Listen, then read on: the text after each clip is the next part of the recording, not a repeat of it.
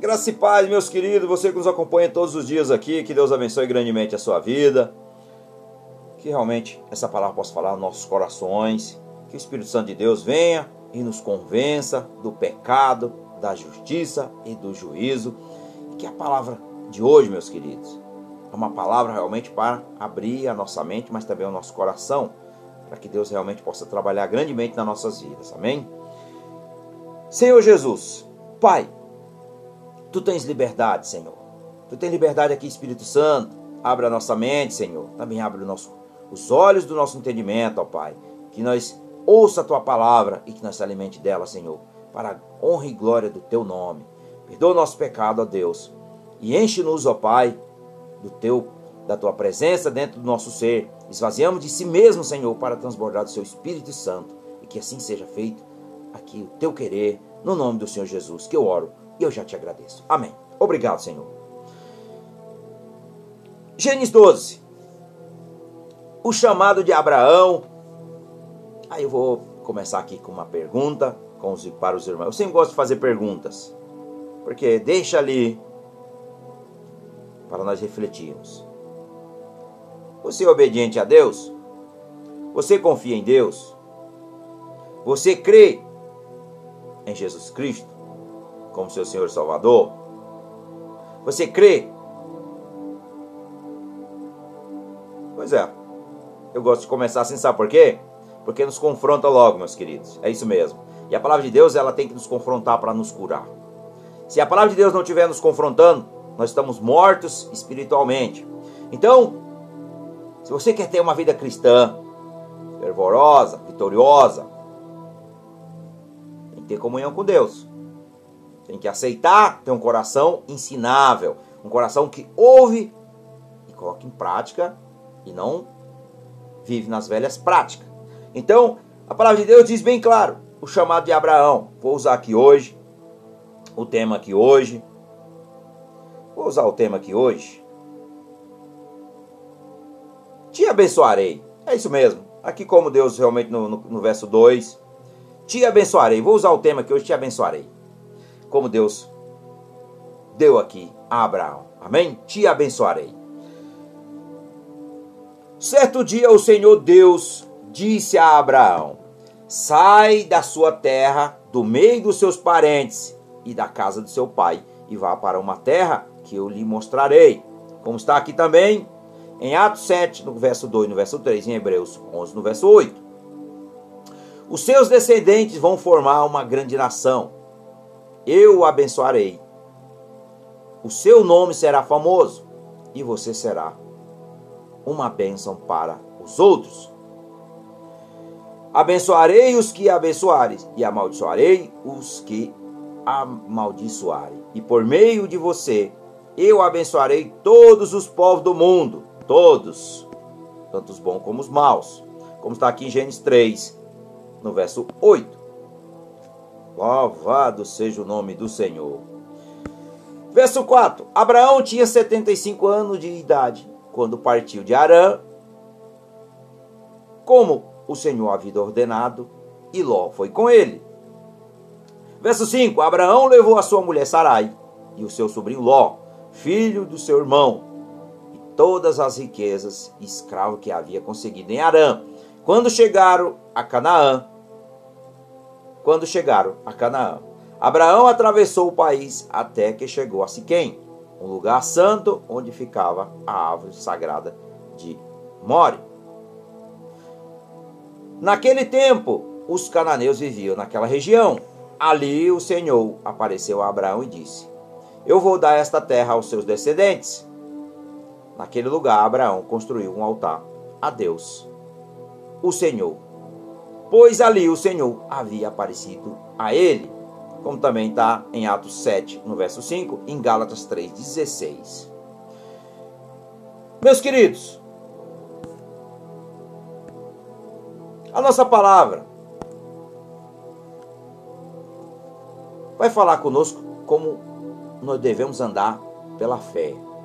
Abraão andou pela fé. Quando nos tornamos cristãos, somos salvo pela fé. E Deus tem a intenção de desenvolver continuamente, continuamente cada um de nós segundo a sua vontade, como está aqui em Efésios, no capítulo 2, no verso 8 e no verso 9. À medida que cresçamos na fé, todos nós vamos tropeçar e falhar, às vezes, mas é essencial lembrar que o caminho de nosso crescimento não é uma linha reta para cima. Deus quer usar os nossos altos e baixos para nos ajudar a progredir. Aleluia, Senhor. Louvado seja o nome do Senhor. Primeiro, Abraão é muitas vezes chamado de pai da fé, não é verdade? Porque ele foi chamado a partir de uma sociedade totalmente pagã para um relacionamento com Deus. Ele é um exemplo perfeito do que significa viver uma vida de crescimento, amadurecimento da fé. Como nós, ele não era um homem perfeito. Muitas vezes ele não conseguiu seguir confiar ou esperar em Deus. No entanto, o pai tratou gentilmente com Abraão e manteve as muitas promessas feitas ao seu servo. Segundo, os requisitos para caminhar na fé. Vamos lá. Aprender a ouvir a voz de Deus. Aprenda a ouvir a voz de Deus. Primeiro, temos de ser capazes de discernir quando Deus está falando para nós, que diretamente ou através da sua palavra. Se nós não entendermos, nós não podemos conhecer a sua vontade para nossas vidas. Segundo, cada vez que Deus falava com Abraão, o patriarca parava e construía um altar para marcar o evento. Aqui está no verso 7 e no verso 8 de Gênesis 12. Da mesma forma, cada vez que você ouvir a voz de Deus ou um direcionamento de Deus, marca na página da sua Bíblia, vai te ajudar muito. Eu faço isso. Eu faço isso. E depois, às vezes, quando eu estou passando por lutas, eu vou lá e eu falo: olha, o Senhor falou comigo aqui, o Senhor vai falar comigo de novo. É assim que acontece. É um ato de fé, mas também é para lembrar de onde Deus nos tirou, meus queridos. E para ver o direcionamento que Deus tem nos dado também. Amém? Então, é muito bom nós termos ali da sabedoria ou da direção que temos recebido do Senhor. E também, terceiro, devemos começar cada dia e orar. Senhor, diga dessas palavras. Senhor, se o Senhor tem algo a me dizer, fale ao meu coração hoje, Senhor. Se for da tua vontade, estou ouvindo.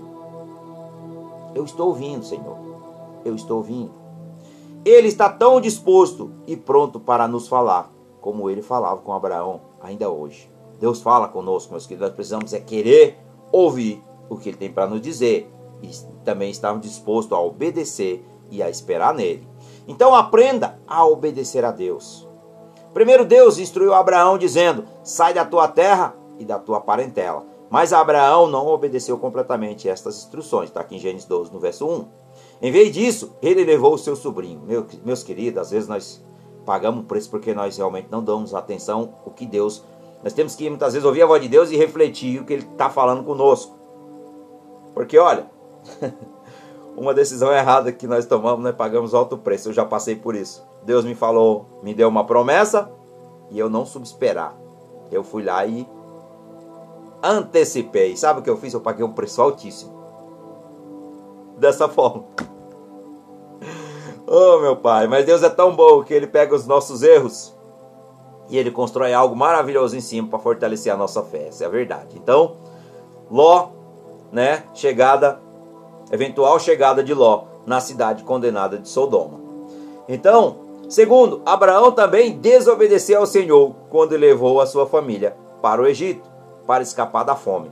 No entanto, Deus usou esses erros para ensinar uma lição de obediência a Abraão e em sua graça abençoou com tudo o que precisava. Terceiro, devemos ser totalmente obedientes a Deus, porque a obediência parcial é a desobediência. É a mesma coisa. É a mesma coisa. Eles sempre trazem consequências para ajudar-nos a aprender a seguir plenamente a sua vontade. É assim que Deus faz. Então aprenda a depender de Deus.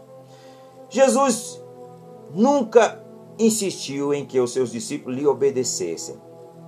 Ele disse, em vez disso, Jesus, ele instruiu-os a confiar nele e ter fé em Deus. Então nós temos que confiar em Jesus e ter fé no Pai. Ele sabia que a confiança criaria a obediência, porque as duas andam naturalmente, naturalmente juntas. Essa é a verdade. Quando não confiamos em Deus, não estamos dependendo dele, meus queridos. Essa é a verdade.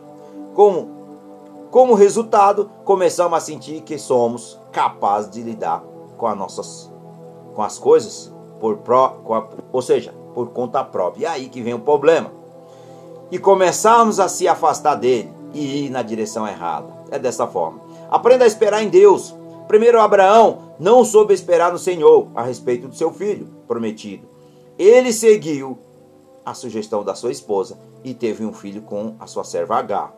Essa impaciência começou um conflito em que ainda estamos lidando com ele hoje. Nós temos os muçulmanos, são todos descendentes de Ismael, meus queridos. É isso mesmo, são todos descendentes de Ismael. E é uma religião que, uma falsa religião que cresce muito no, no planeta e que vai provavelmente aquele pequeno chifre, se não for da mãe da idolatria, vem de lá. Provavelmente. É o que diz lá em, em Daniel e também Apocalipse. Então, o problema às vezes nós mesmos trazemos para dentro da nossa casa, para dentro da nossa vida. Não é verdade?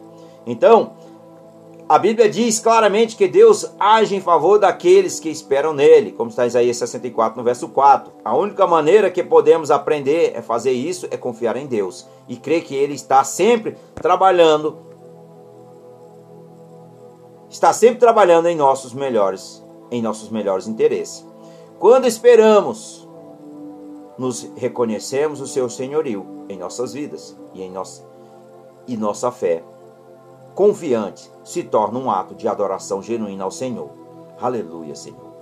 Então aprenda a reconhecer, arrepender-se e beneficiar-se com as falhas da fé.